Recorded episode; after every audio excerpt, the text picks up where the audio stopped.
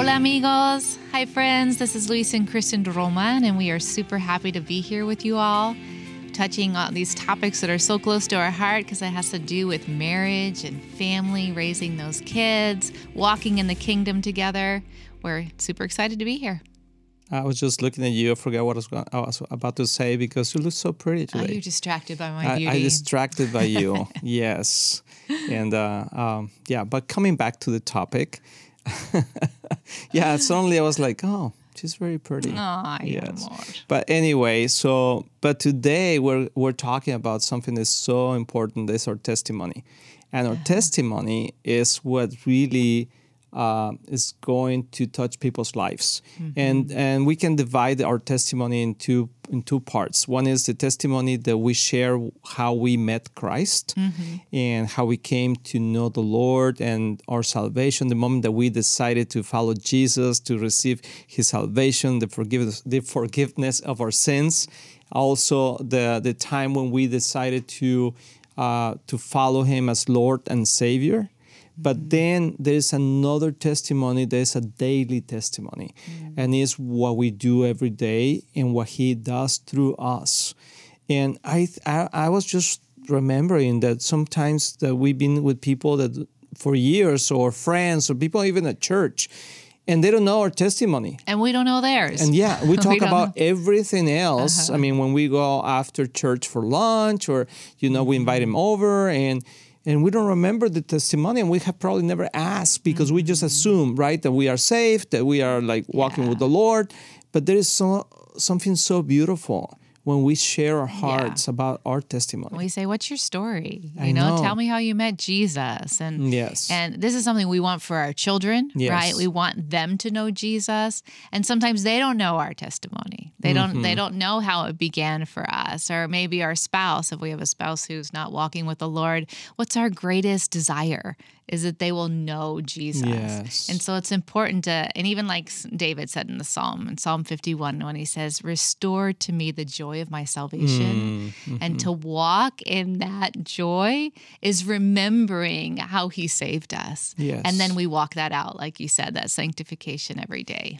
And it is so, powerful that I believe that the enemy tried to keep us quiet on that part. I want to read a, uh, read a verse that is in Revelations, uh, Revelation 12 11, that says, And they have defeated him by the blood of the Lamb and by their testimony. And in another version, it says, by the power of their testimony. Mm-hmm. So, of course, we need to, I mean, acknowledge first that it, it is by the blood of the Lamb, it is by mm-hmm. the sacrifice that Jesus Christ did on the cross, and that his blood had the power to redeem us from mm-hmm. all all of our sins and to cleanse us from all evil. I mean, mm-hmm. we understand that and we need to clarify that it is not because of us. Yeah. But after we receive that, after we have been forgiven, after we we recognize that Jesus is our Lord and Savior, not just our Savior, but also our Lord, mm-hmm. then the words of our testimony, what we speak constantly, well, how we live every day,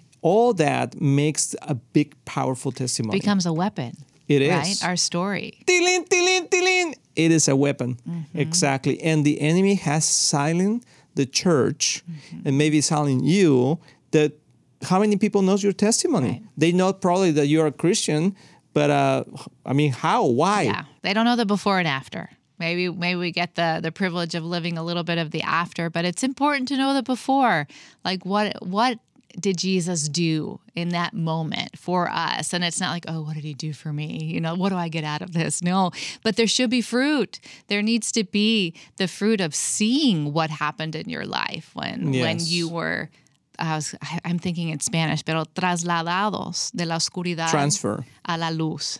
Thank Yeah, you. from the kingdom of darkness to the kingdom of his loving son, the kingdom of light. Yeah, that Yes. we're gonna see that. There, there's gonna be some kind of um, Fruit. rec- oh my goodness. Kristen has her I'm Spanish. thinking in Spanish. I know. So we're gonna see the fruit of that. Yes. And uh, there's a scripture that I. I- Sí, señora. all right, let's just do this in Spanish. yeah, no. Um, so First Corinthians Uh, there's a scripture that that speaks to this, where it says, "Do you not know that wrong, wrongdoers will not inherit the kingdom of God? Do not be deceived. Neither the sexually immoral, nor idolaters, nor adulterers, nor men who have sex with men, nor thieves, nor the greedy, nor drunkards, nor slanderers, nor swindlers will inherit the kingdom of God." And that is what some of you were. Like he pone hincapié ahí. Like he he, He a stops. He, put, he like puts a period and says, Yes. "This is what you were." That means you no longer are. Can I interject there? Uh-huh. Um, because we all have a before and after. So sometimes we forget that we were sinners in many ways, Mm-hmm. that um, now that we are in Christ, we forget sometimes where we come from. Mm-hmm. And, but you do have a past too. You know, it doesn't matter how bad or Mm-hmm. we're, we were dead. We, we have no future. We have no hope, eternal hope, Mm-hmm. and uh, and that should give us like um, uh, we should be excited to see that Mm-hmm. God does the same thing for everyone. And there's a verse Well, that everybody. the opportunity. Yeah. Wait, well, wait, don't uh, you stop were me. finishing your I didn't verse. finish yeah, the yeah, good yeah, part. Yeah. That was like the bad part. Oh, okay, okay. Okay. It says that is what some of you were. Yes. But Yeah. uh, this is what that but but God, right? yes. But you were washed, you were sanctified, you were Mm. justified in the name of the Lord Jesus Christ and by the Spirit of our Mm. God. Wow. That is our testimony. And it's going to look Yes. Mm-hmm. different from everyone else. It's that you, this is who you were, Mm-hmm. but you're not like that anymore. That's You know, so if we used to be greedy, we're not greedy anymore. Yes. We used to walk in adultery. We don't walk in adultery. Yes. We used to walk in sexual immora- immorality. We don't walk in that anymore. Yes. Mm. That's no longer part of our story. And I know that we can have moments where we trip and we fall. Yes. But the key is do we get back up? yes. or do we embrace that old what we were you know and and that is the key for our testimony to have power and to be a weapon in our hand it's because we're walking in victory. Mm-hmm. Not in perfection but in victory because we do get back up and we mm-hmm. struggle and we wrestle with the flesh. We don't just give into it. Mm-hmm. It's something that we're fighting against and that that is the key. Like we're we're embracing our identity in Christ now even though sometimes we're still still kind of wrestling with the residual, you know, things that are hanging on, but it's no longer who we are. I know. Yes, I, I totally agree with you. And I was just thinking that uh, that struggle should be less and less Mm-hmm. every time because we're getting stronger and stronger. The the least that we feed our flesh and the more that we strengthen our, our spirit, the I mean, the more victorious we are in every struggle that we Mm-hmm. face. So And we're getting further away from the other story. Yes. Like it says in Ephesians, there's a verse in Ephesians, and I'm going to remember which one it is now. yes, it's Ephesians two. 2:13 it says, "But now you've been united with Christ Jesus. Once you were far away from God." Wow, I love that verse. It says, but now you've been brought near to him through the blood of Christ. So it's that it's that nearness. The closer and the closer that we're walking towards him in sanctification, the less and less residual we have hanging on from from that you once were. Yeah, and, and I mean, we can say it this way: like if you keep struggling with the same things from the mm-hmm. past after years and after years, it's because probably you are far away from God in that area in your mm-hmm. life. You have not allowed God to touch those things and those sins or, or thoughts or you know attitudes, whatever it is. But uh, but I want to encourage you that God is God is not looking for perfect people, but mm-hmm. for- for people that are willing. And if you're willing to walk with God, He's going to transform you. And when you turn around, you have seen that you have walked so much, and uh, and that your personal life is touching people's lives. And you should be the kind of person that maybe you are you're not so outgoing that you just want to tell every everybody your testimony, Mm-hmm. but it should be so uh, clear that something has changed in your Mm-hmm. life that people can ask you, "Hey, what happened to you?" Yes. I remember you were this or that, but now you're different. Yeah. And so I'm going to take one minute very quickly to remind myself Okay. of my salvation story because that's what we're going to leave with you all for homework. Yes. Remember your story and share it with somebody Yes. today. Yeah, share how the Lord rescued you. testimony in one so minute. my mini testimony has to do with me having an orphan spirit because my Mm. father had left the home when I was 13 in that Mm. very tender age, that very important age. I had known Jesus as a child, But when that happened, it's like something broke inside of me, and my whole identity of how I saw God shifted. I, I felt abandoned and rejected and, and orphaned, I would say. Um, and so I didn't want anything to do with church or God in that moment. But then I saw how the Lord brought me back, mm. began to captivate my heart little by little, just little mm-hmm. seeds of truth. And and I had known him, so it was hard to be away from him for that Yes. long. Mm-hmm. And he brought me back um, in high school, and then in college, I had an experience with him that just had me on my face. Uh, totally, just one of those encounters with Jesus, where he's like, "Will mm. you give me everything?" Mm. And thank God I said yes. Yes. Thank God I said yes. And so my life has never been the same since mm-hmm. since then. And look at the gift that He gives you, Han. So I was, oh, yes, you are a gift. So I was, say I once was orphaned Uh huh. and rebellious and angry, and now I am adopted in the beloved Yes. and fulfilled. That's amazing, and and that's a way that we can um, try to say, how can I say my testimony in one minute? Yes, all right, let's see. Did I do it? I don't know if it was So one minute. yeah, no, you did All right, go, go, go. Gonna, I got my stopwatch. Yes. Well, I mean, I grew up in a normal family, like um, not with a lot of religion in our lives. We didn't know about God. We knew about religion because we were Catholics. My parents had a lot of issues, but in my case, my dad. Uh, I didn't have a good relationship with him, so I left my home when I was 13.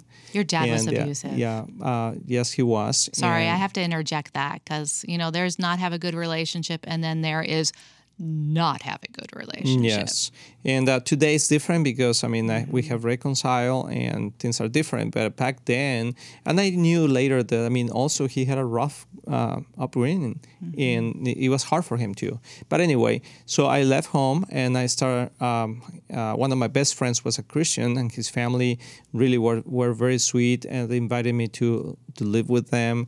I get to know Christ through them. I remember one day in in in, in one of my in the bedrooms I was li- sleeping.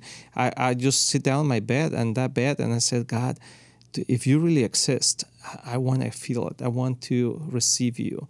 And I think I have done that prayer many times through my youth, you know, like uh, because I was like, I don't think I'm changing, but God was working in me. But I have decided to follow Jesus, and that brought me here to the to the states to Youth with a Mission when I when I met you, and uh, but that's where I met really Christ when I really felt His presence and His Spirit, and He started this process of trans- transformation in my life and the uh, deliverance and healing and restoration. And from that moment on, it has been a whole life for sanctification and re- uh, re- renewing my mind. But I remember that back then, I really decided to follow Jesus. And if you would say, This is what I once was and now I am, what would you say? Yeah.